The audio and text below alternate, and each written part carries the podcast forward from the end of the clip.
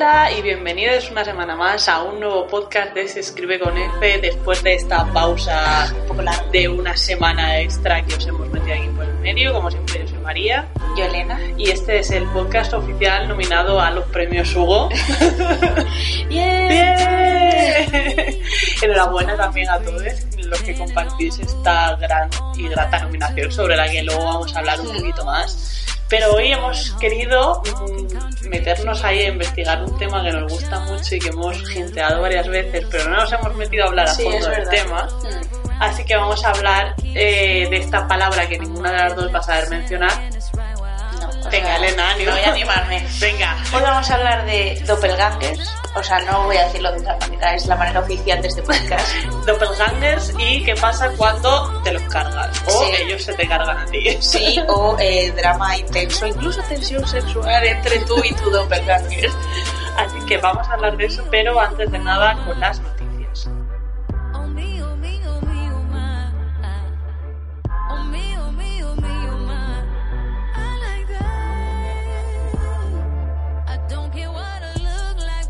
Además como han pasado tres semanas tenemos bien de noticias. Y podemos empezar con el drama de las Spice Girls. Eh, movida total Todo y es que absoluta. lo que la tierra te lo da, la tierra te lo quita. Y estábamos muy a tope con que eh, iba a haber una gira de reunión de las Spice, Spice Girls, Girls. pero nos hemos quedado sin ella. Cuenta por qué nos hemos quedado sin ella. Pues por motivos un poco extraños y oscuros todavía, que empezaron cuando eh, creo que fue Mel Sí, eh, comentó que durante cuando eran las Spice Girls originales, ella había tenido un rollo con Gary, lo cual creo que todo el mundo se esperaba, porque de un grupo de cinco, A tres ver. no eran heteros, así que pues algo tenía que haber A pasado ver, fijo. es que sacábamos a Victoria, pero el resto... Claro, bueno, no sé yo, Victoria... Bueno, verdad, podría estar ahí, de- no sé. Tiene cara de lesbiana despiadada. en Es verdad, pisarte la cara. Eh, genial que se hayan enrollado lo de sacar del armario a alguien sin permiso, un poco feo, ya sabéis. Mm, sí, está mal, está Estábamos. Teníamos mucho hype, pero con remordimientos al mismo tiempo. Claro, era como sí, pero era como, uff, ya, esto ha sido un poco feo. ¿Y se ha cancelado esta gira de reunión? No podemos No tener- podemos tener cosas bonitas. Mm, ¿Qué vamos a hacer? O sea, entiendo que haya un poco de mal rollo y tal, pero no nos podéis prometer cosas y luego hacernos esto. Está muy feo. Está súper feo. Pero bueno, sigamos. Dejemos esto apartado. No vamos a incidir más porque es muy duro. Bueno, podemos hablar de otras cosas que han sido un poco terribles y decepcionantes, como todavía el look de Hawkeye en la nueva de, de Vengadores, que sigue empeor, la cosa sigue empeorando, ¿vale? Es como ese personaje que no saben qué hacer con él y dicen, vamos a hacerle muy mal. Podéis mutearme, pero voy a seguir rajando del nuevo look hasta que se esté en la película y luego lo veré y lo amaré porque siempre me pasa igual y será terrible. Pero eh, casi le perdono todo esto a, Mal- a Marvel y a Marvel también. Porque entre las varias series que ha anunciado para su nueva plataforma exclusiva de Disney de streaming, esta Que- cosa súper loca, que también es lo que provocó que se cancelasen todas las de Netflix, Sí, claro. eh, además de las ya confirmadas series de Loki y de Scarlet Witch y Vision, que pues que metes a Vision, en fin, eso es tema para otro día, pudiendo meter a Scarlet Witch ella sola, No, Eh, claro, ¿cómo, cómo, cómo nos van a dar eso? ya era too much, ¿no? Ya era como... Sin hetero. Eh, entonces la, la siguiente en confirmarse ha sido, bueno, aparte de la de Winter Soldier y Falcon, que Sí. también me hace ilusión, la de Ojo de Halcón, que aunque no hay nada confirmado, se ha empezado también a dar pistas de que podría ser la, el proceso de eh, Ojo de Halcón cediéndole el título a Kate Bishop, con lo cual yo ya no necesitaría nada más en mi vida para vender mi alma a Disney. Lo malo va a ser si es mentira eso y quemaremos Disney en conjunto. O sea, el concepto Disney lo quemaremos. Todo el concepto de Disney. Pero bueno, yo vamos a tener esperanza. Ay, me emocioné mogollón. Iba en un autobús y lo leí y fue como, ¡ah! Sé que no hay ningún tipo de fuente y esto se lo ha sacado alguien de la manga, pero ¡ah! No pasa nada, prefiero creer que esto es verdad Me y... hizo mucha ilusión. Y Y, además es como, se supone que los personajes que van a tener una serie de las de streaming es porque no van a salir En las universo, películas, sí. entonces tendría mucho sentido que quisiesen meter a personajes nuevos como Kate. Con lo cual quizás la niña del tráiler sí que era Kate, cosa que ya iremos viendo. No puedo, mira, se estrena Estás- este mes la peli y yo ya no puedo más. O Estás, sea, no. estás malita. ¿eh? Estoy fatal, estoy fatal. El día 26 se estrena, 26 o 27. Eh, es posible que 26, Porque, es, el viernes, sí. Da igual, estoy fatal. Lo voy a llevar fatal y no sé cuándo lo voy a poder ir a ver. Pray for me, ¿vale? Vale, mandar besitos y Mandarle buenas vibraciones. Por favor. Eh, con buenas vibraciones vinieron también los, los nuevos trailers de Star Wars con un poquito de drama, pero Y con señores dando por saco. Me encantan comentarios de señores en plan de, eh, pero a alguien aún le interesa Star Wars. Tío, rompió todo el internet cuando salió el trailer. ¿Qué estáis contando? Es que sois tontísimos. la verdad. única cosa importante Es que no hay una Oscar persona Isaac- que- No, es que Oscar Isaac está muy guapo. Ay, Dios, es que esa persona no es real. No, es O sea, la han hecho por ordenador, yo creo. O sea, no. Esto sí que es algo que está targetado directamente a nuestros intereses. O sea, cada vez que sacan una imagen promocional de Oscar Isaac de Poe Dameron es como gracias por tanto. Y sobre todo los vídeos de, bueno, la convención, digamos, que hicieron de- del tráiler, eh, yo ahí como hablando en español, yo, ah, Sí. genial, písame la cara. Eh, ayudándonos también a eh, sentirnos orgullosas de decir Star Wars Superman en vez de decir Star Wars. Qué maravilla. Y luego era como, sí, bueno, es como Guerra de las Galaxias y todos en plan de, ¡oh! ¿Qué habrá querido decir? Y el otro en plan de, War of the Galaxy. Sí. ¿no? y yo, vale, por favor, voy a morir. Le quiero un montón. Pero bueno, yo no he visto el tráiler porque como en algún momento me veré Sí, que porque me queda. como no sabes nada de Star Wars, entonces solo sabes que todo el mundo es muy guapi. Sí, es verdad, eso me animó un poco. Prioridades. De hecho, yo me empecé a ver las antiguas por poder ponerme al día y verme No las va, nuevas. no va a pasar. No, porque me vi las dos primeras y luego la tercera jamás me la vi, ya no sé si me voy a acordar de lo que pasó en las dos primeras, pero bueno. Bueno, de la otra lista de cosas que yo haría para someterme totalmente a Disney es que si me hacen canon una pareja queer en Star Wars, por favor, les daría a mi primogénito o primogénite. o sea, sí, estoy Sí. dispuesta a Disney, por favor. Pero han metido a una señora Sí. que, bueno, está ahí. que yo ya me he montado la película y eso que no sé de qué va nada, pero yo ya me la he montado. A ver, sí. Veo a dos señoras y digo, ya Ya está, arreglado. no acepto otra cosa. Eso es porque no estuviste, no te viste la anterior, donde ya había bastante novias eh, Ah, material, claro. además de señoras mayores novias material. Oh, Sí, nena, bien. deja las pelis viejas y Sí, esta. sí, debería, en realidad debería. ¿eh? Te vas a pasar mejor. Sí. Sí, ¿verdad? Hombre, antes también. A ver, Harrison Ford era guapete. Sí. Pero ya. Ya. Bueno, y Carrie Fisher, pero ya.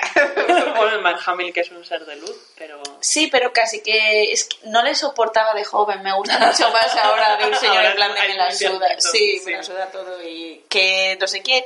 ¿Que opináis que era gay? Sí. Sí, sí, o sea, lo que digáis, sí. ¿Era Luke Trans? Sí. Me parece fantástico. Todo súper correcto. Sí, Muchas o gracias sea, por tanto, Mark Hamill. Es maravilloso, sí. importantísimo y eh, si quieres pasamos a la todo lo que ha vuelto Ah, porque no. estamos un poco también saturadas de series que han vuelto Yo no entiendo qué pasaba que a mí todas las series me volvían en septiembre y entonces yo en verano me había visto todo y en septiembre pues ya empezaba otra vez. Y ahora no sé qué ha pasado, que ahora en abril ha vuelto todo. Ha vuelto Santa Clarita Dalle, ha vuelto Sabrina...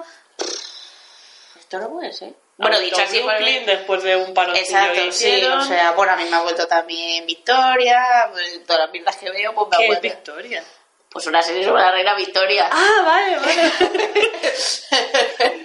De las 8.557 que han hecho, pues la última que ha habido, pues... ah, no sabía Sí, que la hace la que hacía de Clara Oswald en Doctor Who. Hace de Victoria. en serio Sí, le ponen lentillas porque azul es súper mal. O sea, pero bueno, sí, es que está muy bien hecho todo. Entonces, eh, me pasa como con Versalles, es como todo, pero Ya. estéticamente me flipa tanto que pues me veo. lo entiendo todo Así que. y también tenemos trailers de nuevas temporadas entre ellas por fin de Pose Ay, Dios. el primer teaser de la serie que va a volver en Julio, julio. No sé si junio o julio, la verdad. En un mes que empieza con J y Seguro. donde todas nuestras hijas están guapísimas como siempre y estamos súper felices con todo este tema. Cero sorpresas. Y también tenemos confirmada ya segunda temporada de la Umbrella Academy. Ah, es verdad. 100% confirmado. 100% confirmada, super nice todo, gracias porque es lo que necesitábamos en nuestra vida. Pues sí, porque quedó muy abierto. Por cierto, me flipó el podcast de Fangirl. De sí. Aprendí un montón, aunque el 50, bueno, 50, el 60% del podcast fue hablar de... De Gerard Way. Sí, pero Y si hubiese sido un 70 tampoco habría pasado Pero nada. temazos en ese podcast. Pues ¿eh? tía. Temazos, o sea, echaba sí. mucho de menos a Gerard Way. ¿Qué estará haciendo Gerard Way ahora? Escuchar nuestros podcasts seguramente. Seguramente. Breve inciso con otra, ya que metemos publicidad de otros podcasts, las chicas de Sangre Fusia sacaron ayer un especial Semana Santa de sectas y mujeres. Y mujeres y sectas y sectas de mujeres. O sea, no hay nada. Todo está súper correctísimo ahí y por favor os lo tenéis que ir a escuchar porque menuda maravilla. Es todo lo que nos gusta. Es que sabéis que yo soy muy de sectas, Sí. entonces... María, lo que viene es la secta le mola. Me interesa. Y encima de sí, mujer, sí. pues ya. Todo estupendo, todo estupendo. Así que eh, con esta transición vamos a ir a la Beyoncé Watch. I woke up like this. I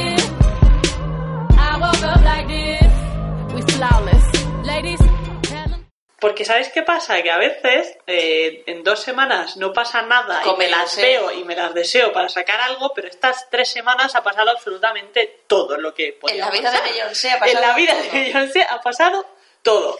Lo más importante, creo yo, que es que Netflix ha anunciado que va a sacar el documental sobre Coachella, bueno, Beychella, ¿vale? O sea, Que literalmente me encanta porque es como si fuese la película más boom, boom, boom. O sea, lo han anunciado y el tráiler es como, como si no fuese de lo que va. ¿sabes? Me parece una fantasía. Y que eh, gracias a las 8 millones de personas que me habéis enviado esto, porque me conocéis muy bien. Yo no te lo envié porque dije, a ver, ya, lo lo has visto. Efectivamente, ya lo había visto la primera vez, pero Bueno, me gusta que os alegréis por estas cosas. Y tengo muchas ganas de verlo.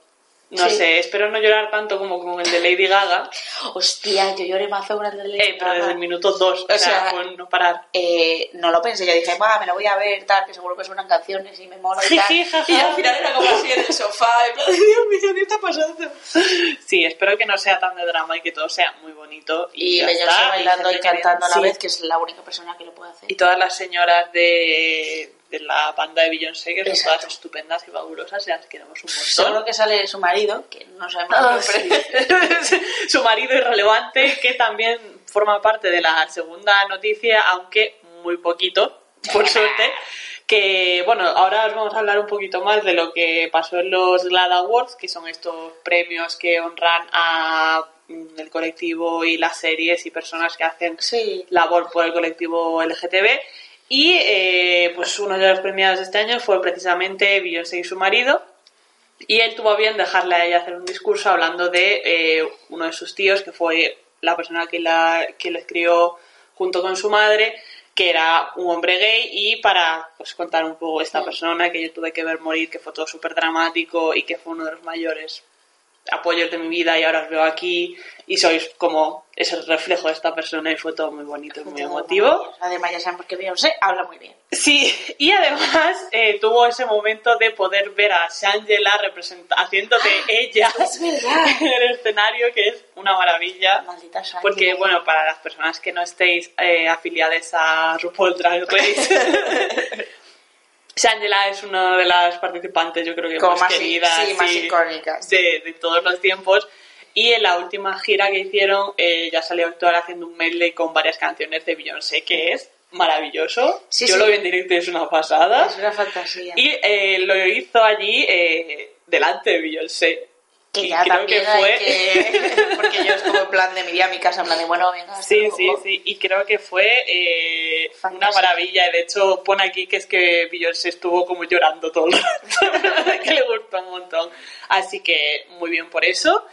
Y también mm, podéis ir al Instagram de Elena White a ver la foto que tiene con Beyoncé, porque creo que es la mejor foto que, Sí, que o se sea, ha subido a Instagram. royalty. En la Total, O sea, es como ya está. O sea, pueden ser las madres de todo el universo. Las madres de América Chávez, cuando hagan una película de América Chávez, ¿es canon esto? No me lo estoy inventando. O sea, es así, es real. Sí, va a tener que ser así. Y eh, ya para acabar con las cosas de Beyoncé, también ha salido el nuevo tráiler del live action del Rey León. Bueno, el live action, entre comillas, del Rey León. Sí, porque yo también pensé que iba a haber humanos y no. No, O sea, en plan que iban a ser también Ya. animalicos de verdad. Y yo dije, eso está un poco feo, porque no, pobre bichito. Pero, no, pero no, son animalicos por ordenador. Claro, claro. Eh, bueno, aquí hemos tenido ya un vistazo a la Nala de Beyoncé. No lo sé, yo estoy todavía muy confusa con toda esta... Ya.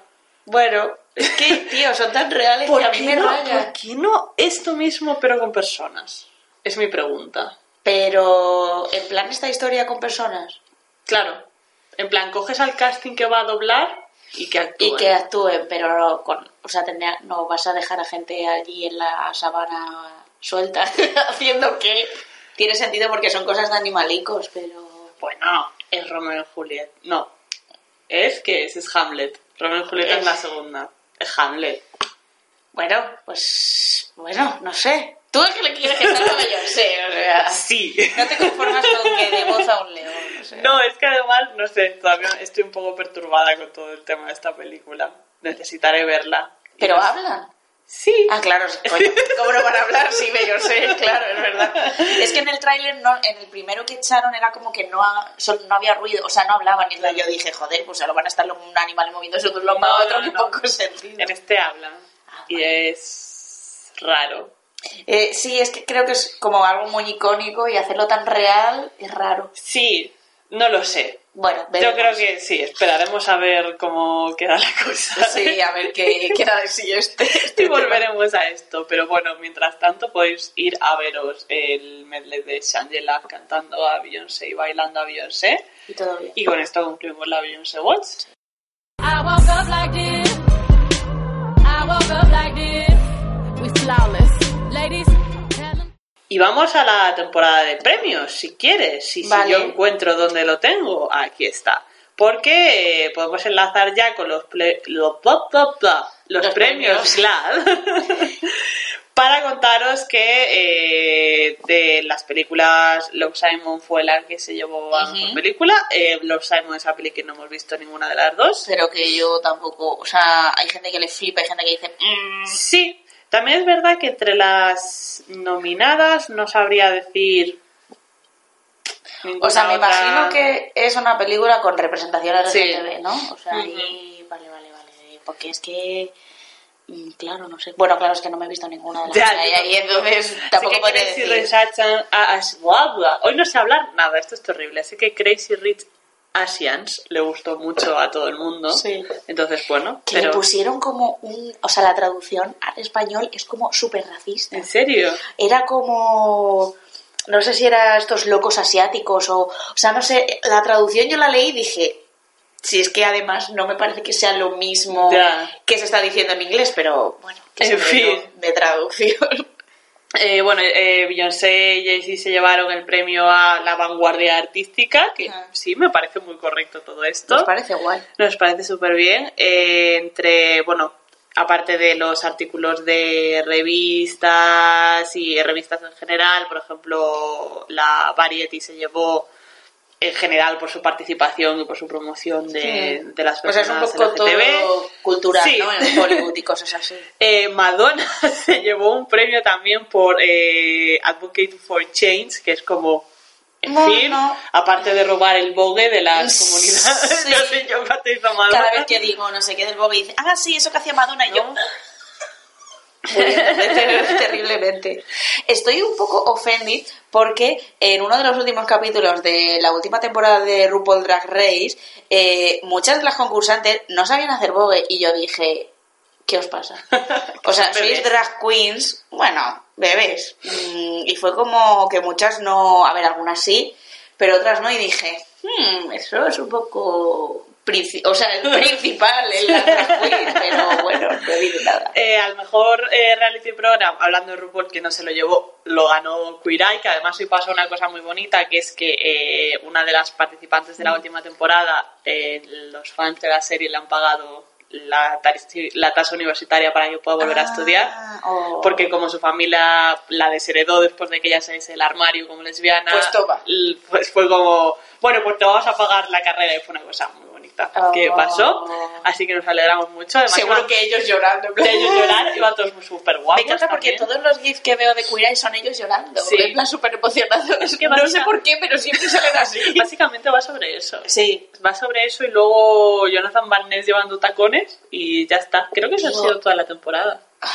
Casi se matan en el escenario de los Glad, por otra parte. Bueno, es que, es que hay un riesgo ahí, o sea, a ver. Vale, no, Eh, pero... Una de nuestras cosas favoritas ha llevado también una recono- un reconocimiento especial, que es el monólogo de Nanette, de Hannah Gatsby, Ya sabéis y además eh, transmilitar y sobre todo este tema de la prohibición a las personas trans Ah. de entrar en el ejército en Estados Unidos. Eh, teníamos también muchos sentimientos encontrados con quién queríamos que ganase el premio a mejor eh, mm, serie. Sí, como para infantil niños... y juvenil, sí, en general familiar, eh, porque estaba Shira y sabéis que Shira y estaba Hora de que- Aventura, que sabéis que pues también, pero finalmente se la llevó a Steven Universe y nos parece súper bien también. Yo no, la, no tengo experiencia, pero... Pero sabéis que sí, queremos pero- un montón a esta gente y queremos mucho a Rebecca Sugar. Otras personas que eran muy guapas eran Noel Stevenson y. Molly. Es que yo solo vi los modelitos, me estoy Sí. enterando de los premios ahora. Claro, I know, I know. Y eh, también teníamos muchos sentimientos encontrados con la mejor comedia porque había bastantes de nuestras favoritas, entre ellas Brooklyn Nine-Nine Sí. y One Day at a Time y There's White People. Se la ha llevado la que no sabemos cuál es, Vida. que se llama Vida. Que nos tendremos que ver. Sí, pues sí. que Oye, sí. si se, si se ha llevado el premio por algo será. Sí. Quiero pensar yo. Yo también. Así que nada, bueno. Y yo creo que también una muy, muy eh, reñida entre nuestros corazones era la de eh, mejor artista musical, que no tengo ni idea de quién ha ganado, porque no está marcado nadie como ganador. A lo mejor... Todo el mundo todo ganó. el mundo ganó. Todo el mundo ganó. Entre toda la gente que ganó, está... no sabemos quién ganó. Pero está Janel Monae, lo cual nos parece muy bien. Está Félix Quilloko, está Troy Sivan y está Kim Petras y hay un montón de gente que nos interesa aquí. Así que todo eso muy bien. Yo creo que aquí ya no hay... No. están marcados los premios. No, Así que... ya, ya los odian. No les interesaba seguir marcando quién ganó. Pero bueno, eh, todo muy bien. Y de verdad. estos eh, saltamos a los nominados a los premios Hugo, que además, más que nada, queremos mencionar dos cosas. La primera, eh, todas las nominadas a Mejor Novela, señoras, lo cual es como... Es nuestro momento, jajaja, hemos venido a recuperar la posición que siempre debimos tener. Gracias por este minuto musical. Gracias. Totalmente improvisado. Sí. Gracias, Elena. De nada, es que me ha salido la... Bueno, eh, en general hay muchísimas mujeres en todas las categorías que es como, mm, parece mentira que estemos teniendo que decir esto en 2019, pero joder, un soplo de aire fresco Pues sí. en los premios Hugo. Y luego la otra cosa que mm, llamó más la atención en general a todo el mundo fue que en mejor eh, movida relacionada, mejor trabajo relacionado, que es una categoría que tienen ahí un poco para los ensayos o estudios sobre ta ta ta. Eh, aparte de cosas muy interesantes, como el libro de eh, Ursula Le Guin sobre las conversaciones de la escritura, que tiene muy buena pinta y todo el mundo que se lo ha leído le ha gustado un montón, está nominada la página completa de Archive of Our Own, también conocida como AO3, entre las AO3. personas que la, que, que la utilizamos de forma habitual, tanto por el diseño de la página. Voy a tener que explicar lo que es esto. Yo creo que sí, algunos Sí, sois igual muy sí. jóvenes. Igual sí. No sé, es que tiene una brecha temporal muy concreta AO3, ¿vale? Es la plataforma para alojar fanfictions más grande de internet ahora mismo, porque fanfiction.net ya no Murió. ya petó. Eh, y está premiado, o sea, nominado y probablemente premiado tanto el sistema de la web en sí, que te permite subir los textos, eh, valorarlos, darles notas, crear las etiquetas, tiene un sistema de búsqueda muy avanzado, muy currado. Se va a oír la foto que le acaba de sacar a mi gato, no pasa nada. Pensaba que no iba a sonar. Eh, bueno, además de todo este programa que también está diseñado en muy buena parte por mujeres, lo cual me parece muy interesante apuntarlo, también está nominada toda la comunidad. Así que si habéis escrito un fanfiction sobre, mm, yo qué sé, sobre Fringe y de Olivia enrollándose con su doppelganger, enhorabuena porque potencialmente podéis ganar un premio Hugo, ¿vale? ¡Ah! Así que todo muy bien. Estoy súper contenta porque además el fanfiction es como es algo cosa que a los intelectuales de la literatura Sí, no les gusta una época que no podía parar, ¿eh? Normal. Lo que pasa es que luego ya como que se me... Era como que tenía ya muchos libros y dije, tengo Mi que, época sigue siendo. tengo que priorizar, pero... Y como ahora las series me suelen salir bien, no necesito Ah. eh, descubrir... O sea, eh, leer los fanfiction para ver cosas que quiero que pasen y luego no pasan. Entonces, lo he dejado un poco. Nada, nada, no se sale. No se- no sale. no se sale. Bueno, Y yo creo que ya mm, hasta aquí nuestras noticias. Creo que no me olvido de nada. No, no. no. Pues hasta aquí nuestras noticias, efectivamente.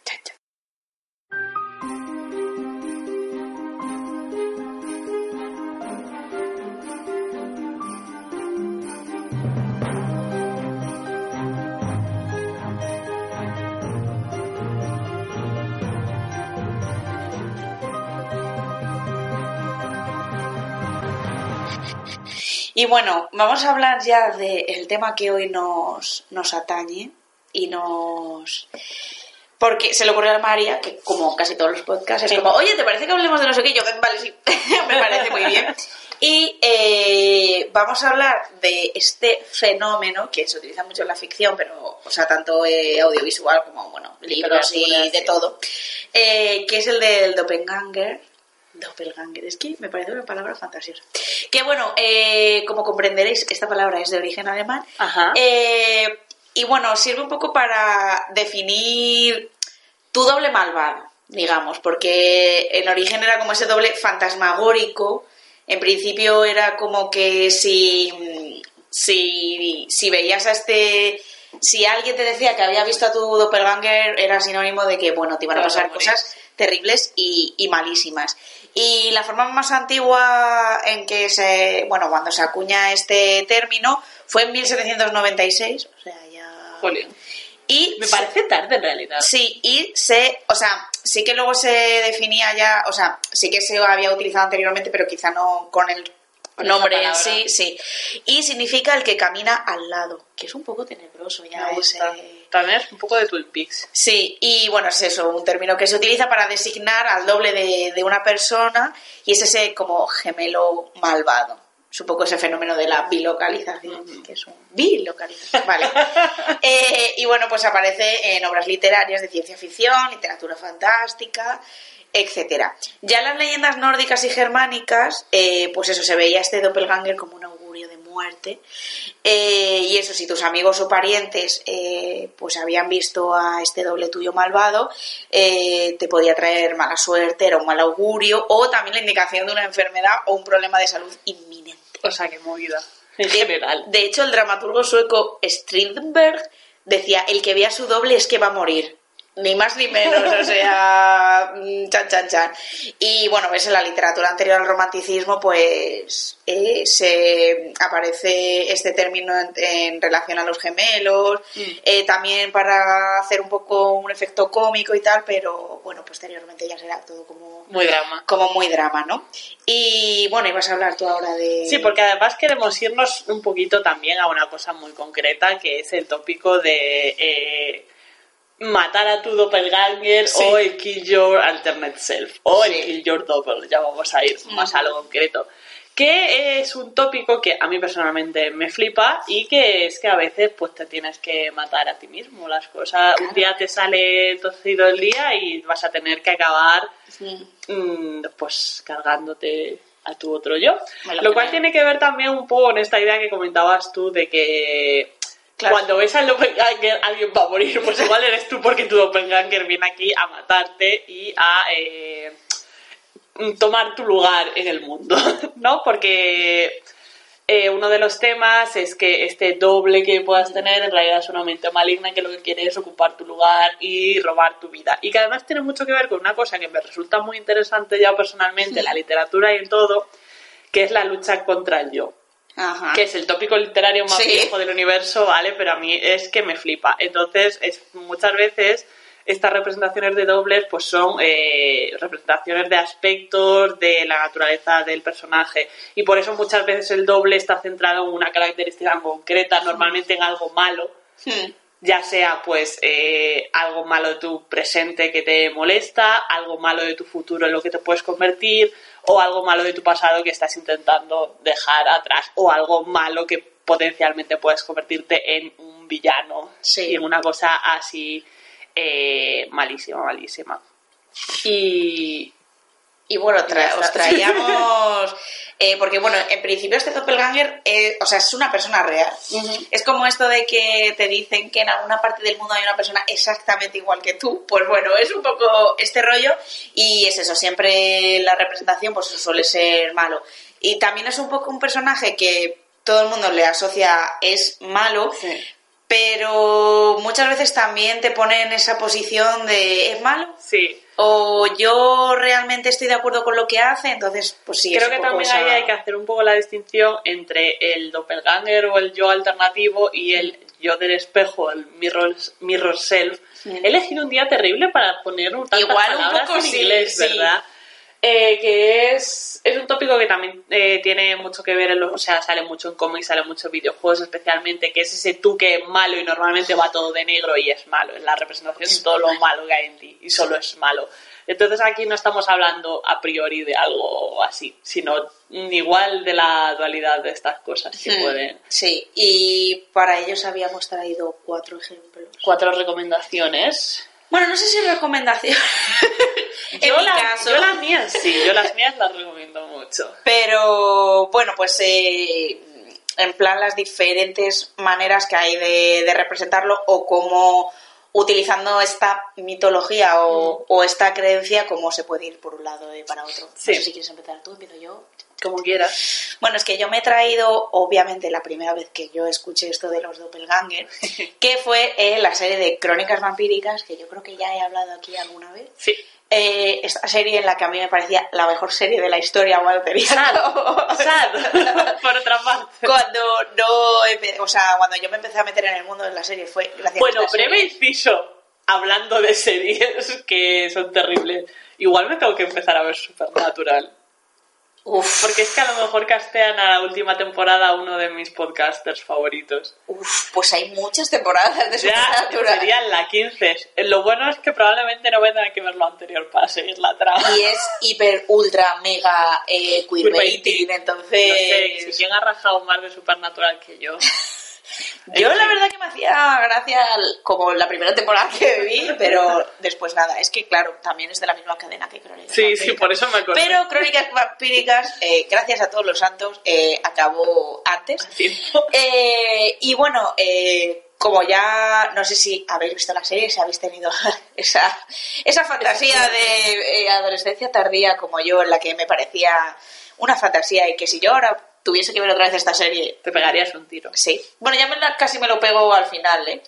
Eh, Pues bueno, teníamos una protagonista que era Elena Gilbert, que era una chavalita de un pueblo de estos típicos americanos de padres fundadores y movidas de estas, Ajá. eh, un poco del sur, vamos a decirlo.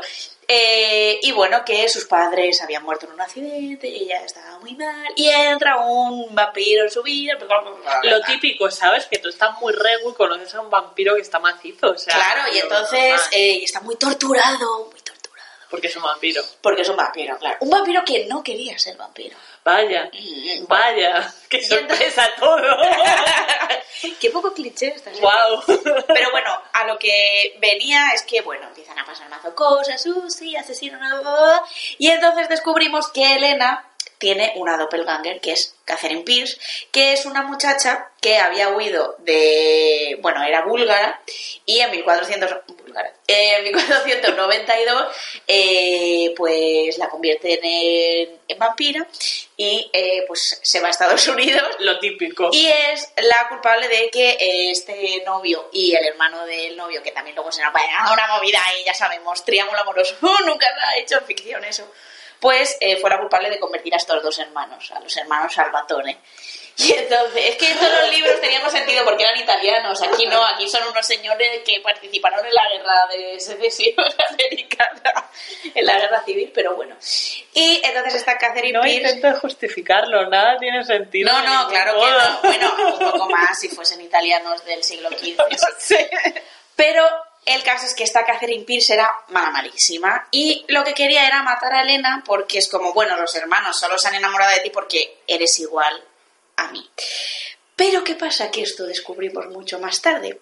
Pues que eh, estas, estos doppelgangers que eh, surgían de... Creíamos que Catherine Pierce, pues esta Elena era una descendiente y que por eso se parecían y que después de mucho descender, pues oye, esta se había parecido a ella. Que también es uno de los tópicos de los... Sí. Es como, ¿es tu doble o es solo que esta persona que Está es tu tatara, emparentada? tatara, tatara, Claro. tiene una genética fantástica? Y es, oye, una película que todo el mundo se montó cuando estuvimos viendo la serie. Pero luego resultó que no, porque resultó que uno de los hermanos, eh, Stefan, eh, también tenía un doppelganger y ahí ya se nos, ¡Oh, Dios, oh, Dios mío! se nos rompió un poco el culo. Y es que eh, esto, que esta, es que esta serie era una fantasía.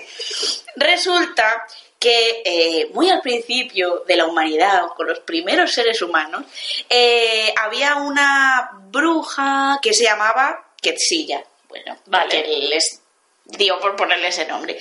Y esta Quetzilla estaba enamorada de un señor que se llamaba Silas. Ajá. Vale, y entonces ella dijo, vale, pues eh, vamos a hacer, voy a hacer un elixir que nos lo vamos a tomar tú y yo y vamos a ser inmortales y vamos a vivir siempre enamorados y tal. Uf. ¿Qué pasa? Que Silas tenía, eh, estaba enamorado de la criada de Kersilla, que se llamaba Amara, y entonces robó ese elixir y se lo bebió con, con esta. Entonces eh, se entiende que como habían roto las reglas de la naturaleza, nacían doppelgangers de estos dos. O sea que hay muchos. ¿Sabes? En relación. Entonces, eh, en la serie, pues los doppelgangers habían existido durante al menos mil años. Porque como esos dos nunca podían morir, tenían que nacer personas que se pareciesen a ellos, pero que sí fuesen capaces de morirse. Es una pena que esto sea un medio solo auditivo porque os estáis perdiendo mi cara. que es un poco un poema. ¡Ah! Me parece una fantasía. Eh, es, que, es que es maravilloso. Entonces, claro, al interrumpir eh, esa, ese equilibrio de la naturaleza, pues la naturaleza empe- empezó a crear doppelgangers de Silas y Amara, que sí que podían morir para contrarrestar eh, esa, ese equilibrio en la naturaleza. Pero en realidad no estaba contrarrestando nada. Sí, Siempre porque Silas y Amara... No, porque ellos nunca van a poder morir, pero tendrían que morir. Entonces se crea gente igual a ellos para que sí puede morir, claro. Pero ellos siguen sin poder morir. Sí, pero luego al final se mueren. Ah, bueno. pues nada. No sé por qué, o sea, al morir ellos dos, ya no se sabía si la naturaleza se seguiría creando doppelgangers. Chan, chan, chan.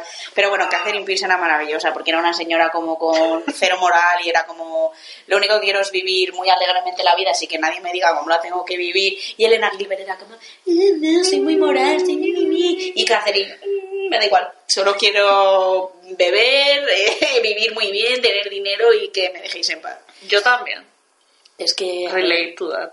Sí, entonces bueno. mm, Team Catherine. Team Catherine. Yo era Team Catherine. Yo no lo sé obviamente. porque no la he visto, pero sí. Pero que es otro recurso que a mí me hace mucha gracia, que es que, claro, cuando hablamos de Doppelganger, la misma persona tiene que hacer los dos personajes. Sí. Y ahí dices, es mal actor, es buen actor, porque si los personajes son súper distintos y tú te crees de verdad. Ahí es cuando separas a Orphan Black del resto de la serie. Cierto, pero en este caso mola porque cuando tú te crees que está, o sea, tú te crees que hay dos personajes que son distintos y que los ves y sabes que es el mismo actor o la misma actriz, pero por ejemplo el chico de la serie eso no lo hacía tan bien. ¿Cuál? El que hacía de Silas Ah, y luego de sí. Stefan, mm, yo veía a la misma persona, ¿sabes? Ah. Pero con Elena y con Catherine sí. Es que Elena era un rollo, a mí me gustaba Catherine. Porque era mala, pero también tenía su corazón. Que me gustan las señoras malas también. Sí, y además era un poco envidia porque decía, ¿por qué ahora os gusta ella si somos iguales? ¿No ves que nos, somos iguales de cara, porque ella sí y yo no, porque he sido mala y he matado a gente. Ah, bueno, ya ves tú. Entonces, bueno, aquí os quería contar Después de esta apología de esta maravillosa trama de doppelgangers de crónicas vampíricas. que que sacamos en claro que el doppelganger es muy malo. es muy malo, muy malo, muy malo, pero al final Elena quiere imitar a Catherine y quiere ser una... porque Elena al final se convertirá también en vampira y, y ella quiere, al final quiere lo que quiere Catherine también, Dinero. comerse a gente y vivir la vida así matando a gente.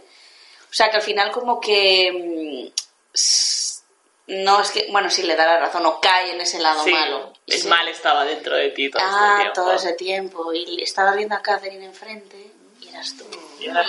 Ah, vaya. Chan, chan, chan. y hasta aquí Crónicas Vampíricas.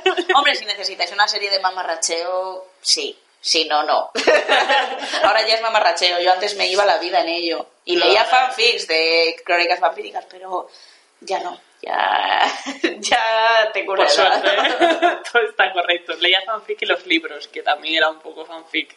Sí, jo, qué malos eran los libros. Tanto como, era mejor la serie que los libros. o sea, que imagínate. triste. Sí, es muy triste, la verdad. Bueno, vamos a cerrar este capítulo porque yo en la mía sí que os lo recomiendo. Vamos a pasar ya a la parte de cosas que recomendamos, Sí, ¿no? Yo creo. Y además es como... mm, ¿Por qué voy a hablar de dobles y no hablar de Welcome to Night Vale, que es probablemente uno de los mejores representaciones de los últimos años de este tema? Para los que no me hayáis escuchado en los últimos 20 millones de podcasts en los que he explicado lo que es Welcome to Night Vale, es un podcast de eh, ficción eh, que está creado por Jeffrey Gaynor y Joseph Fink y que eh, pues representa mediante una falsa emisora de radio de un pueblo perdido en el medio oeste americano pues un montón de cosas que pasan en esta ciudad de Nightville que eh, es un poco como el lugar donde todas las mm, conspiraciones son de verdad ¿vale? es un poco ese es el, el eje de, de la historia ¿no? todas las teorías de la conspiración aquí son verdad y pasan muchas cosas creepy a las que nadie le da mayor importancia. Si no, os, no lo conocéis y os gustó Twin Peaks, yo creo que pues os va a molar mucho todo el rollo. Además tiene ese toque de la radio vieja y tal, no sé, la verdad es que está bastante guay. Y uno de los primeros arcos argumentales largos, porque al principio los capítulos eran casi todos autoconclusivos, no había una trama que llevase más de dos o tres capítulos, es precisamente sobre mm, matar a tus dobles, porque el pueblo de Nightville tiene también un pueblo rival, que es Desert Bluffs, que es un poco como esta utopía del capitalismo, un poco rollo Disney, donde todo el mundo trabaja y tiene que ser muy feliz todo el rato y sonreír y cree en el dios sonriente y todo es terriblemente creepy. Entonces, como contrapunto de Nightville, donde todo es oscuro y tétrico y misterioso, pero de buen ro, ¿no? Y la Sí. gente se quiere, está Desert Bluffs, donde todo es alegría y felicidad, pero, mal, pero no, pero... Hay algo. Y muchos dientes, pero...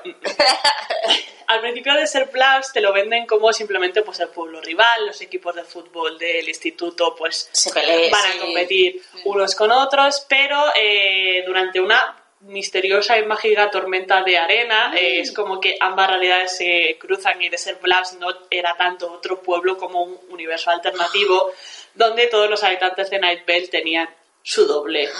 Sí. Uy, pues hay que matarlos, ¿eh? Eh. porque eso no va a salir bien.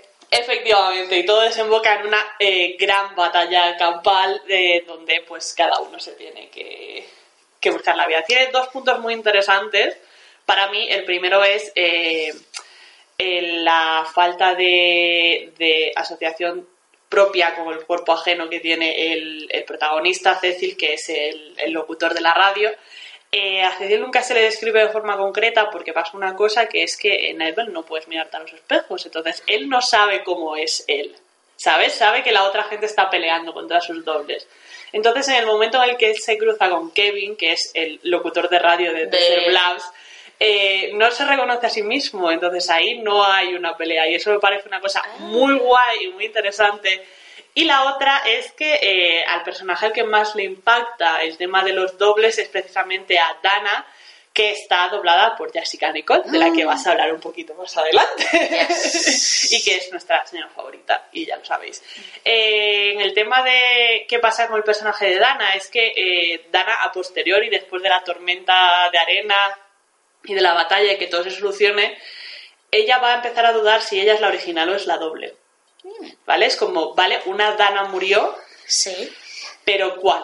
¿Y quién soy yo? Entonces va a tener también un arco de, eh, pues, explorar un poco, ¿realmente soy, realmente ser un doble es repetir los patrones de otra persona o soy una persona en mí misma y hablar de todo ese tema y me parece también súper guay para explorar todo lo de la identidad propia y lo aprendido y lo heredado. Claro, porque ahí entra ese... Claro, en el caso este de Crónicas Vampíricas era muy claro que la más vieja, la que había nacido en 1492, o sea, que Elena era la de después, pero claro, en qué- cuando hay un doppelganger, ¿quién vino antes? Claro. ¿Quién es la copia y quién es el real? y hasta O sea, qué punto sois personas individuales Claro. una doble de una misma persona. Entonces creo que hacen ahí una cosa bastante guay, sobre todo el tema de, vale, pero yo cuál era. Claro. Y realmente esto es relevante. Entonces está bastante guay y es el arco es brutal, pero en general como todo el podcast es muy guay Mm.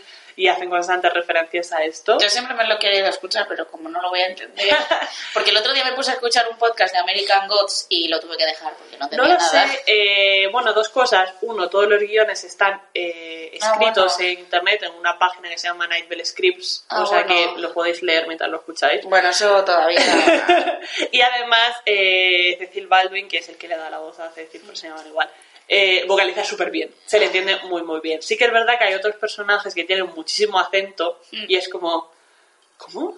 ¿Qué es? Sobre todo el, señor que es el granjero, que es como señor redneck total. que no, no entiendo nada de lo que me estás diciendo. Pero, y lo mismo con Jessica Nicole. O sea, es una. Habla súper bien, vocaliza un montón y se le entiende muy bien cuando hablan. Entonces, si tenéis un nivel de inglés aceptable y si no, eh, lo tenéis ahí y si no, también está subtitulado con el audio en YouTube. O sea, que es bastante accesible si queréis Ah, verlo, bueno, ¿sabes? ah, Porque sí. no solo lo suben como a plataformas de audio, sino también a YouTube con subtítulos. Entonces podéis ir mientras tanto. Interesante. Siempre recomiendo esto, pero es que me gusta mucho. No, es que está muy guay. Está Porque, muy guay. claro, entramos en. Sí, tienes a tu doppelganger eh, aquí, en tu universo, pero. Sí. ¿Qué hacemos con los Y además otra cosa que me interesa mucho, que claro, ya no nos vamos a meter aquí porque esto daría para un podcast en sí mismo. Igual tú te metes un poquito ahora o la siguiente, que es qué pasa cuando llegas a otro universo y tu yo de ese universo está muerto. Porque eso también telita para hablar y telita para pensar. Mm, chan, chan, chan. Por favor, escuchad Welcome to Night Vale. Hay alguien poniendo reggaetón de. Muy fuerte, o sea, yo me quedo hablando de... ¿Qué está pasando? Y bueno, siguiendo un poco con esta idea de, pues eso, universos alternativos, eh, vamos a hablar de una serie que yo creo que he hablado muy poco en este podcast, para que lo que me gusta. gusta, y es efectivamente de Fringe. Fringe, Eh, para, Fringe, para los... para los que no estéis puestos. Eh, bueno, Fringe es una serie que empezó un poco en una línea de, bueno, pasan cosas científicas raras, así alguna enfermedad, alguna cosa misteriosa. Somos el expediente X de los millennials. Sí, un poquito aquí tal y cual y eh, acabó yendo como mucho más allá y acabamos descubriendo eh, universos alternativos, paralelos y había 857 millones. El caso es que nuestra protagonista, Olivia Dunham, era, eh, bueno, eh, era una ¿Guapa? especial. Aparte. Eh, bueno, era un agente del FBI que empieza un poco a entrar en estos sucesos extraños y se rodea de un ex científico que estaba así un poco cucu y que le habían ingresado en, en un psiquiátrico, pero que era un señor muy inteligente, con una moral un poco así, no sabe Un poco cómo- gris, sí. sí, ahí. Eh, y a su hijo que. Que es un bueno, petardo. Uf, sí, es que, es que Peter es lo peor. Es lo peor. Eh, y bueno, pues también eh, introducen a, a esta chica que ahora no me acuerdo el personaje de Jessica Nicole, ¿cómo se llamaba? Astrid, Yo Astrid. es que la llamaba Dana porque era básicamente el Pues mismo personaje. Jessica Nicole, eh, que ha mencionado María antes, pues eh, era una chica, pues sí, también del FBI, no era policía como Era Olivia Dana. científica. Bueno, sí, estaba con ellos y cuidaba bastante de Walter Bishop que Y era de la este vaca. señor- y de la vaca, que tenían una vaca. ¿Qué ocurre? Que cuando descubrimos que hay unos universos eh, alternativos, nos encontramos con que hay otra Olivia Dunham en la, en la Tierra 2, digamos, que era también un agente especial, pero de la conocida como División Fringe. Es decir, literalmente, aquí nuestra Olivia Dunham era del FBI, pues esta Olivia Dunham es de la División Fringe, De la división de movidas raras. Sí, que era un sector del Departamento de Defensa. Eh, y entonces ella encabezaba investigaciones con sus socios, eh, Charlie Francis y Lincoln Lee, que también tenía su eh, igual en, en nuestro universo. Y que era muy cookie. Sí, era muy cookie, es verdad. Era súper cookie. Sí, eh, ¿qué pasa? Que esta, nuestra Olivia Dunham era como muy seria, muy fría, pues había tenido movidas personales con su padre, eh, con su madre, entonces era una señora como que iba con cara a perro todo el día, o sea, eso es así. ¿Qué nos pasa con su doppelganger del universo alternativo? Eh, pues que sí, era, era despiadada y de hecho eh, como que estaba muy de acuerdo en el Walter Bishop de este universo alternativo, que era un señor todavía peor que el de nuestro universo. Eh, y es verdad que ella era como, está, o sea, liberada en el sentido de pues sonreía mucho, era muy divertida, disfrutaba mucho de la vida, entonces es como totalmente lo opuesto a, a la Olivia de, de nuestro universo. ¿Y qué tiene que hacer esta Olivia falsa, digamos?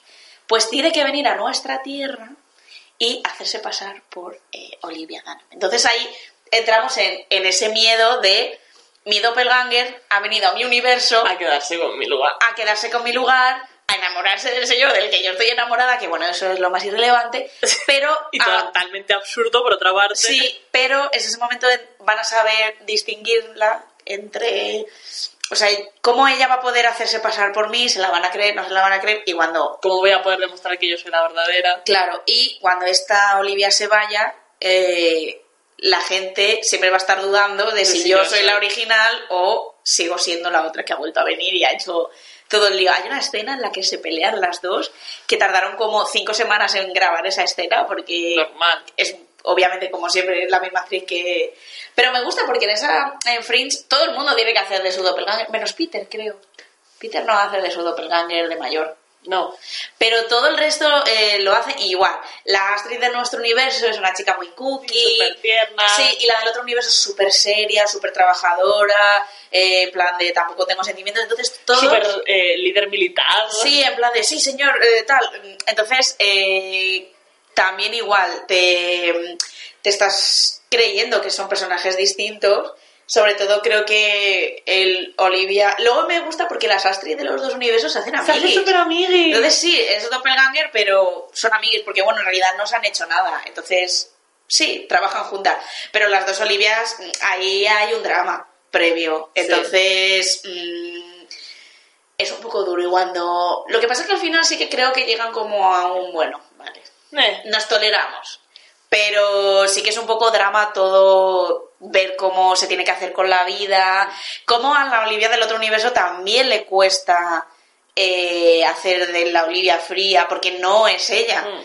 Entonces ahí sí que evidentemente nos la venden como mala. La Olivia del universo alternativa es mala. Además es pero- pelirroja y eso quiere decir que es. Ah, ah, amiguis, eso es que era muy mala. El color coding.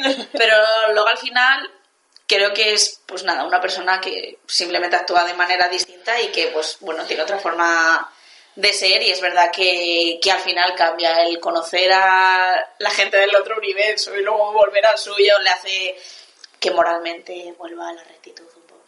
Pero va a seguir siendo muy guay. Yo es que las quiero mucho. Y luego se hizo mucho fanfic de, Sí. de que eran novias. Eran la misma persona, pero eran novias y había ahí una tensión sexual. Pues eso pasó resuelta. Orphan Black Mogollón también. Sí, pero- sí. ¿Sí? Bueno, pues nada. Yo bien, o sea, quiero decir, para mí sí, soy la misma persona, pero soy de universos alternativos. Yo no cuenta. no tengo ahí un límite moral de decir, no, hombre, por favor, ¿cómo van a ser novias? Sí, Es que además, ¿cómo lo comparas? sí a todo. Sí. Sí. No, no, no puedo decir que no. ¿Recomendamos Fringe? Muy a muerte. Lo que pasa es que yo es una serie que tengo como tan en los altares que no la he vuelto a ver desde que acabó. A ver, yo la vi hace... O sea, yo la vi por primera vez hace dos años y me gustó. Sí que es verdad que hay partes que son Regulinchis. regulinchis, sobre todo porque de amor romántico. Yes. Pero todo lo demás, ya, es que el romance es horroroso. Y además es que es total, o sea, una serie que es que va de la ciencia. sí, ¿Por qué metes romance? es que además tiene cero de química. Y tú puedes eh, meter pues amor de padre a hijo, o de no, a compañeros, o pues a Walter, que es como un señor que aunque es moral y a veces tiene muy mal carácter, pero luego es un señor cook y tal. Vale, pero ¿por qué metes amor romántico entre dos personas que no pegan? Y es que había muy mal rollo fuera de la serie entre ellos. Se dos. nota. Entonces, al principio no tanto, pero luego las últimas temporadas ya fue un poco drama y ya se notaba muchísimo. Normal. Es que ese pavo debe ser insoportable, sí. Entonces, bueno, a pesar de la A pesar de amor romántico, la verdad es que está guay, sobre todo si os gusta La ciencia. La ciencia, si os gusta la ciencia ficción científica. Sí. Está bastante Y eso, eh, viajar entre mundos, Sí. entre universos Y alternativos. tiene capítulos muy buenos. Sí, la verdad es que Tiene sí, tocazos. Lloré mucho con el final. Yo creo que lloré en plan porque Se ha acabado. Porque me lo vi además eh, en simultáneo Claro. con la, la emisión en Estados Unidos y yo en plan de yo allí a las 3 de la mañana. muy malita, muy malita, pero bueno, y no he podido verla desde entonces, la verdad, pero amo a todo el mundo. Y conocí a gente por Fringe y sigo teniendo relación con ella hoy Sí. en día, o sea que... Y conociste a Jessica Nicole. Que También. tienes una foto con ella. Ah, sí, es verdad. todo el rato. Fui a una convención y, y me hice una foto con ella y era como súper cookie. Y todo el rato, cada tres meses, Elena me manda la foto. Sí, en plan de, oye, tengo esta foto con. Jessica Nicole. Y era como súper cookie. Además, creo que cuando yo la conocí se acababa de casar con, Con su mujer. con su mujer. Cuyo nombre jamás recuerdo. No, la verdad es tierna también. Pero... Bueno, sí. Publicidad de Jessica Nicole. Si os gusta eh, la, la ropa y el patronaje y coser y todo eso, deberíais seguir su cuenta de Instagram, que es eh, It's Try Curious, Sí. eh, porque ella eh, cose y hace vestidos y Sí, cuenta me estuve cómo... viendo, sí. porque la seguimos desde Se escribe con F, Sí. y me estuve viendo esos stories y dije, ¿qué está pasando? Y me encantó. Sí, es, estaba es Jessica Is Try Curious. Y está súper bien porque te va contando cómo hace y las Sí, como telas ha hecho el usa. patrón. Sí, sí, sí, la verdad es que yo me quedé un poco es que me loca. flipa y es tiernísima. Entonces... Y bueno, acabamos ya Sí. con esta cuya publicitaria de Jessica Nicole y de Fringe y Por favor. continuamos a nuestra última Sí, recomendación. Y vamos a acabar con la película que desencadenó todo esto, porque Mm. yo hace tres semanas me Es que no sabía que iba de esto la peli, había visto el cartel, pero no sabía muy bien de qué iba. hace, hace tres semanas me fui a ver As o Nosotros y eh, me puto flipo tanto que dije, Elena, tenemos que hacer un... Me flipa porque hay mazo gente que dice que es como la hostia bendita la película y gente que dice que es una puta mierda y que no la entiende. Bueno, para mí fue la hostia bendita, ¿vale? Voy a intentar no hacer spoilers porque creo que es una peli que merece la pena verla. Sí. Y como todavía la podéis pillar en cine y si no la podréis ver De pronto, alguna manera... voy a intentar eh, no hacer spoilers. Bueno, As eh, está dirigida por Jordan Peele, que es el marido de Chelsea Me Peretti. encanta esto, siempre, que siempre me encanta. Lo mejor es que María se le olvida esto y yo le vi una foto o le mando una foto de ellos dos y es como ¡ah! Bueno, protagonizada por Lupita Nyong'o, mejor actriz de nuestra generación, eh, Winston Duke, que hace de su marido, eh, Sean Handy, Wright Joseph, Evan Alexander, que hacen de sus hijos, y luego Elizabeth Moss y Tim Heidecker, que son las únicas personas blancas de esta película y que hacen de matrimonio de personas blancas terrible, donde él es un gilipollas y ella es una borracha. Ah, Genial. América en su máximo esplendor. América en su máximo esplendor. Eh, bueno, y además de, de Jordan Peele también participan en la producción eh, Jason Blum y Sam McKittrick, que también trabajaron en Get Out con él, o sea que el equipo un poco Sí. original. Eh, el plot de, la película empieza con el protagonista, o sea, el protagonista, el personaje de Lupita Nyong'o de joven, que se llama Adelaide Nomas, eh, que en 1986 se pierde en una feria eh, a la que ha ido con sus padres. Sus padres se están peleando porque su padre está bebido, su madre está enfadada. Y ella se va por ahí de paseo y termina metida en una de estas casas del terror de te metes y hay casas de espejos y cosas así. Uf, qué mal rollo, eso me da un par- Entre todos los espejos, eh, Adelaide se encuentra con su doble, Ah, que es otra niña a la que ve y eh, después de eso eh, Adelaide entra en shock eh, postraumático y eh, pierde la capacidad de hablar, se rompe muchísimo la relación con sus padres y ella queda siempre perseguida por la idea de que en alguna parte del mundo hay otra niña que es exactamente igual que ella y que quiere apropiarse de su vida. Pero ¿la ha visto físicamente en el espejo? La ha visto físicamente. Ah, vale. Entre todos los espejos, de pronto se se Se- encuentra. a la sí. niña otra, vale, vale. Sí, es que sí, digo, sí. a lo mejor se ha visto en el espejo y se ha rayado porque se ha movido el espejo distinto a como se No, está no, moviendo no, no, Vale. porque ella se ve su propia nuca y luego la otra niña se da la vuelta. Ah. Esto, como es la primera escena, os lo cuento luego ya está. El- la trama en sí empieza en el presente cuando toda la familia se va a la casa de vacaciones que está pues cerquita de la playa donde pasó todo esto. Y una noche, cuando toda la familia está reunida, aparecen los dobles de toda su familia que han venido, pues, a cagar. y aquí es un poco donde empieza toda la trama de ah, son unos O sea que no solo hay una doppelganger de ella, sino de toda su familia. Eh, son unos doppelgangers que además van de uniforme, van todos vestidos de rojo, todos con un guante, todos con una tijera, que es la estética principal de la película. Y eh, en cuanto a Red, que es el nombre que se le da al, al doppelganger de ley, no hay quizá una distinción tan clara en este aspecto, pero todo el resto de la familia cumplen el tópico de encarnar esta cualidad Vale, negativa o, o positiva del resto. Por ejemplo, el marido es pues, un señor muy grande, extremadamente fuerte y de fuerza bruta y todo eso. La hija, eh, la de Adelaide, es corredora, hace tracking. Y la, la doble, eh, pues también, pues su, su mayor cualidad es que corre muchísimo. Y el niño pequeño le gusta hacer trucos de magia con fuego y tal. Y el doble es un pirómano. que Ah, genial. una máscara así. Entonces es un poco, esta es literalmente el enfrentamiento contra ti mismo y contra tus dobles porque tienes que Vencer pelear por tu vida para conseguir un hueco. ¡Qué fuerte! ¿Y por qué les quieren matar? Porque son los originales, digamos. Porque quieren ocupar, sí. No voy Ah. a entrar mucho en esto Vale, pero es para ocupar- para ocupar su puesta arriba. No voy a meterme mucho en esto porque me gustaría que la viese. Ajá. Pero está muy bien porque además eh, Jordan Peele hace una cosa muy interesante que es eh, utilizar todo esto, que es una peli de terror pura y Sí. dura, para además hacer una crítica social, que es algo que le gusta Sí. mucho, a el modo en el que Estados Unidos trata a determinados grupos sociales como ciudadanos de segunda Ajá. que no pueden ocupar su lugar en la sociedad. Cha, cha, Entonces, cha, cuando lo veáis vais a entender mejor esto que os estoy contando y además eh, tiene algunas referencias a cultura pop muy buenas que también os vais a ir dando cuenta. Y además también quería aprovechar para hablar de esto, para reivindicar el tema de que es una peli de terror. Porque Sí, porque él le tuvo, han que salir, él tuvo que salir a decirlo, en plan, es una peli de terror, porque la gente está como... Si una peli es buena, no puede ser de terror porque el terror es como un género menor. Sí, un subgénero. Lo mismo que pasó con Get Out y lo mismo que pasó con Hereditary. Esto es como terror palistos. No es lo mismo que terror normal. De hecho, Get Out estuvo nominada a Mejor Comedia, lo cual ya fue eh, de coña.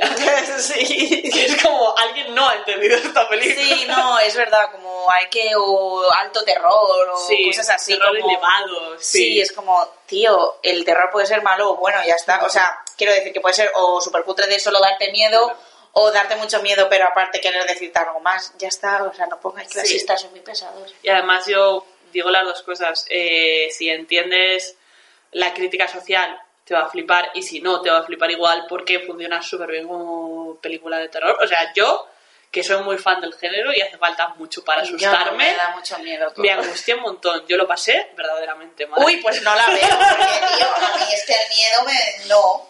Y además, eh, claro, es- aquí hacen de sí mismos otra vez. Y el papel de Lupita Nyong'o es que es flipante, ¿Huele a ¿verdad? O sea, ojalá, ojalá no se lo van a dar, Ya. Pero wow, a veces mm, pienso en plan de, joder, Lupita Nyong'o es muy buena actriz, tal, no sé qué, y luego veo esto y digo, joder, es que es más que buena, porque además hace una movida con la voz porque los dobles no hablan, entonces ella es como que empieza a hablar y tiene la voz súper cascada y que no se la oye del todo. Y es como, me mato y no parece nada ella. Y los niños lo hacen súper bien. Ay, Dios, qué miedo. Me está dando miedo solo de imaginarme lo que es peor realmente. Bueno, a veces eso es lo bueno del terror, ¿no? Te da más miedo lo que imaginas que lo que ves. Claro, es que a mí las pelis estas en las que salen mazo monstruos y mierdas así, me las sudo. O sea, me río, no me hace tanta... O pegas el grito de ¡ah! tal, pero... Pero estas de terror más psicológico, Sí, a mí esas me Está muy bien eso, está muy bien la tensión de, vale, esta es la persona de verdad o es el doble. La banda sonora es muy buena, la banda sonora es muy buena, pero ya lo era en Get Out también, o sea, me gustan Mm. mucho las selecciones que hacen. Y además tiene una de las escenas de apertura más bonitas del universo, a mi criterio, que simplemente es una cámara abriendo mientras se van viendo muchas jaulas con conejos, que tú dices, ¿y esto qué? Eh, Pero me he equivocado de película. ¿Y esto qué? Y luego ya lo entiendes. Pero es como, fíjate, la verdad es que si os gusta el cine de terror os va a encantar. Y si no, yo os recomiendo verla, igual llevar a alguien a quien podáis cogerle de la mano o algo, si os asustáis mucho, pero muy, muy bien. A mí me encantó. Así que después de recomendaros estas tres cosas y una de mamarracheo, Si nos podéis recomendar algún fic de crónicas vampíricas, eso siempre eso, es bien a ver, y de Fringe, o sea, eso, eh, fete. Y si sabéis más cosas de representación de doppelgangers, porque yo recuerdo que me vi una serie también muy de mamarracheo, de la misma cadena que hacía la de Pretty Little Liars, la de Pequeñas Mentirosas, Ajá. que era como una chica que era muy pobre y una que era muy rica y se intercambiaban y eran iguales y eran, no sé si eran hermanas o... Pero como no La recuerdo muy princesa y bien... la costurera. No, no, era... Pero era, o sea... la, la de Vanessa Hudgens. Oh. Era, era un mamarracheo, pero como no recuerdo exactamente ni cómo se llamaba ni nada, eh, pues no la he querido traer aquí. Y yo creo que ni la acabé de ver, la cancelaron, mierdas así. Pero bueno, si sabéis eso de... Me queda muy rayada, ¿cuál será? No sé, se llamaba Life Changing o algo Ah, así. No. Pero es que hay aquí una gata haciendo monerías y esto no hay quien se concentre así para finalizar este podcast. Pero bueno, eso, que si Que tenéis nos digáis. representaciones guays de... Bueno, o no guays, ¿eh? porque lo de Crónica Vampírica era un mamarracheo. Pero bueno, eso, representación de doppelgangers, eh, si habíais oído esta palabra, si no la habíais oído, si habéis Hombre, yo leído... digo que sí, ¿no? Que- Bueno, yo hasta Crónicas Vampíricas, que ya es hace muchos años, no había escuchado esta palabra, la verdad, y tuve que investigar sobre... Muy bien, muchas gracias por el research, Elena. Así que, eh, nada, Lo podéis contar por y esperamos que os haya gustado este podcast de miedo, de Y este dobles. tópico porque es uno de nuestros favoritos Sí. y no nos vamos a callar nunca sobre esto. A mí me flipa. Y cuando hay dobles en una serie es como vendida. Me está. encanta y es como, "Guau, guau, ahora se van a intercambiar, nunca sabremos quién es quién. Vale, o sea, me encanta. Que además es como lo más básico del universo, pero es que me flipa. Sí, es que me súper en plan de jiji, yo sé que es el otro, pero la gente de la serie no. jiji. O sea, me encanta esa mierda. Eh, así que ya sabéis que nos podéis seguir por Instagram, por Facebook y por Twitter. Bueno, por Facebook. Bueno, en Facebook subimos los podcasts y ya está, ¿vale? Pero bueno, oye, si os queréis dar un like o escribirnos por allí, pues sepáis que está activo más o menos eh, por Twitter y por Instagram. Y bueno, sin mucho más decir. Nos despedimos ya hasta dentro de dos semanas. Esperemos. Hasta dentro de dos semanas. Adiós. Adiós. I will not build a fortress in the circle around the kitchen table. I say my amen because I feel blessed, secretly hoping while joining hands that you can't feel my trembling fingertips. Sign this piece of paper, do I sell my soul along with my duties and we won't put our money where your Catholic mouth is?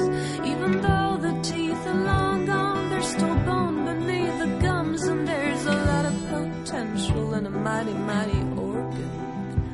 And they told us not to clap, and we clap as loud as we can because the reverb in those holy halls is like a long lost friend